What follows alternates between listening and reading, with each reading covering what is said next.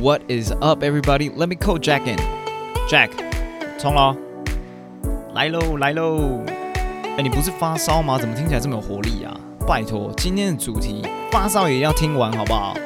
Yo, DJ, drop the beat.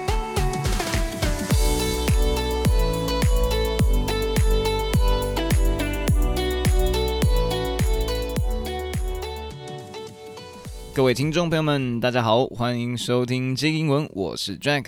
今天又来到新闻时间了，Yes，News Time 的这则新闻呢，让我感到非常非常的兴奋。为什么呢？因为有关最近刚出的新电影《上汽与十环传说》。那我们进入新闻主题之前，要来工商时刻一下啦。今天的节目是由 Cake 赞助播出，Cake 是个拥有 AI 英语教练的 APP。会帮你规划学习内容、学习进度，里面有各种不同的听力与口说挑战。AI 英语教练会自动选择出最适合的内容，让你一分钟左右就可以随时随地练习英文。每天都会跳出推波提醒，提醒你今天也要记得练习英文哦。大家也可以下载来试用看看。好，因为在录这集的过程中呢，pandemic seems to be getting worse。对，正因为疫情的关系呢，Jack。不能在呃 Pocket 上面鼓励大家去看电影，不太对哦。所以只能跟大家说，未来情况有好转的话，鼓励大家去看《上汽与十万传说》。就算它已经下片了，也没有关系，还是要寻求正当的管道，不要盗版，支持一下这一部 Asian Superhero 的 Sci-Fi 科幻片，好吗？OK，let's get into it. The Asian comic book character Shang-Chi first appeared in Marvel comics in early 1970s. 上汽这个亚洲面孔的角色，在一九七零初期的时候呢，第一次出现在漫威漫画中。那漫威漫画就是大家都知道的 Marvel，OK，Marvel Comics 就是漫威漫画。Now Marvel Studios has taken the character to the big screen, offering audiences their first Asian superhero protagonist. Shang-Chi and the Legend of the Ten Rings open in theater on Friday, September 3rd.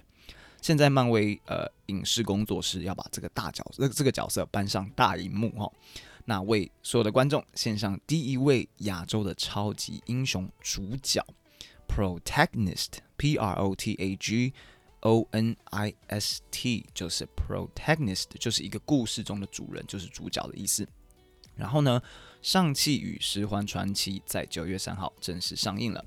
Times are slowly changing, and this comic Powerhouse has understood the importance of diversity, of changing with the times, and of giving ethnic characters the spotlight, said John Jennings, a media and cultural studies professor at UC Riverside. 那这段说到呢，加州大学的河滨分校媒体文化研究教授 John Jennings，他提到呢，时代慢慢在改变。那这部漫画电影背后的制作方呢，已经了解到 呃多样性的重要，OK，importance of diversity，还有跟着时代改变的重要，importance of changing with the times，还有给予不同种族的角色在舞台上发光的重要，就是 importance of giving ethnic characters the spotlight。我再念一次哈。Times are slowly changing, and this comic powerhouse has understood the importance of diversity, of changing with the times, and of giving ethnic characters the spotlight。好，就是它有三个，它把它分成三句讲，of 什么，of 什么，of 什么。好，下一段，When Shang-Chi emerged in comic books, he was mainly promoted as the master of kung fu because kung fu and martial art connected with Americans. Using the true name Shang-Chi in the headline was not as appealing, Jennings said comic book publisher capitalized on readers' interest in martial arts, using it as a marketing tool as opposed to the character's race and ethnicity he edited. 好，那教授又说到呢，当上汽出现在漫画书中的时候，他主要是一位功夫大师 （Master of Kung Fu）。那因为功夫跟武术可以使美国人联想，比较比较容易连结。OK，在头条上呢，只使用他真实的姓名上汽。 没有办法一样有吸引力，as appealing 一样有吸引力。漫画书在呃销售的时候呢，主打就是给这些对于功夫武术充满兴趣的人去买，反而不是使用它的种族特色作为销售的战术。OK，那后面他继续说到，Shang-Chi's film character is played by Chinese Canadian actor Simu Liu. Beyond playing the protagonist, Liu's role is significant in that Hollywood is moving away from yellowface, meaning having non-Asian character rely on costume, music, martial arts, makeup, accent, and other stereotypes to portray an Asian character. Yellowface is not a new practice. It has been used by Hollywood for many years, Jennings said. 那上期这部剧电影的男主角呢，是一位中裔加拿大的演员，叫做 Simu Liu 刘思慕。那作为本出戏的主角以外，刘思慕饰演这个角色在好莱坞其实代表着很重要的意义哦。之前会有人说 Hollywood is moving away from yellow face。Moving away from yellow face 是什么意思呢？就是呢，好莱坞会选择使用戏服、音乐、武术、化妆、口音等等的刻板印象来呈现亚洲人角色，而不去使用真正的亚洲人来演亚洲人。OK，就是用很多东西去代表亚洲。但是教授说呢，使用黄种人、黄种人这个。作为演员呢，已经不是新的做法了。好莱坞使用黄种人已经非常非常多年了，所以这是好事情。对，当听到这段这段时候是要开心的。好，《Shang-Chi and the Legend of the Ten Rings》was written by Dave Callaham, an Asian American, and directed by Destin Daniel Cretton, who has Hawaiian ancestry. Having a diverse crew is crucial to getting the right cast and the story to resonate at a deeper level, Jennings said. Uh, 啊、呃，上汽与十万传说作者是 Dave Callaham，还有其他亚裔的美国人。那导演是 Destin Daniel Cretton，那他有夏威夷的血统，久远的血统。OK，那一个这么多种族多样性的团队，对于选对角色，对于故事可以在观众身上产生更深一层的共鸣，是非常重要的关键。Okay, let's start from the top again. 我们再从头来读一遍，大家训练一下自己的听力。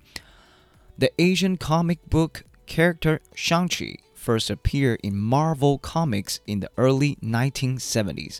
Now, Marvel Studios has taken the character to the big screen, offering audiences their first Asian superhero protagonist. Shang-Chi and the Legend of the Ten Rings opened in theater on Friday, September 3rd. Times are slowly changing. This comic powerhouse has understood the importance of diversity, of changing with the time, and of giving ethnic characters the spotlight, said John Jennings, a media and cultural studies professor at UC Riverside. When Shang-Chi emerged in comic books, he was mainly promoted as the master of Kung Fu because Kung Fu and martial arts connected with American, using the true name. Shang-Chi in the headline was not as appealing, Jennings said. Comic book publisher capitalized on readers' interest in martial arts, using it as a marketing tool as opposed to the character's race and ethnicity, he edited. Shang-Chi's film character is played by Chinese Canadian actor Simu Liu, Beyond playing the protagonist, Liu's role is significant in that Hollywood is moving away from yellowface, meaning having non Asian characters rely on costumes, music, martial art, makeup, accent, and other stereotypes to portray an Asian character. Yellowface is not a new practice, it has been used by Hollywood for many years, Jennings said. Shang-Chi and the Legend of the Ten Rings was written by Dave Callaham, an Asian American, and directed by Destin Daniel Cretton, who has Hawaiian ancestry. Having a diverse crew is crucial to getting the right cast and the story to resonate at a deeper level, Jennings said. 好，节目结束之前呢，要来讲一下哦。我其实是一个没有很喜欢看这种 superhero 电影的人。那为什么这出会让我这么的兴奋，这么想看？呃，就是就是有关今天的新闻啦。因为亚洲人能够站在世界上面争光，就是我们看到亚洲面孔在 Hollywood，真的是感到非常的骄傲。然后尤其是面对到这一阵子 pandemic 造成的 Asian hate，真的是画下了一个。可能不是句号，但是我觉得至少是一个短暂的句号。对，让我们把这种对于种子的仇、种族的仇视呢，先放在旁边。大家 come together，let's watch some movies，right？我觉得这是意义非凡了，也感到有一种 u united 的感觉呀，感到非常的骄傲。好了，废话不多说，今天就到这边，好不好？那还没有订阅的朋友，帮我订阅起来。如果你喜欢这个英文，你喜欢 Jack 的声音，帮我转发分享，五星推爆，谢谢你们。今天就到这边，I will see you guys next time。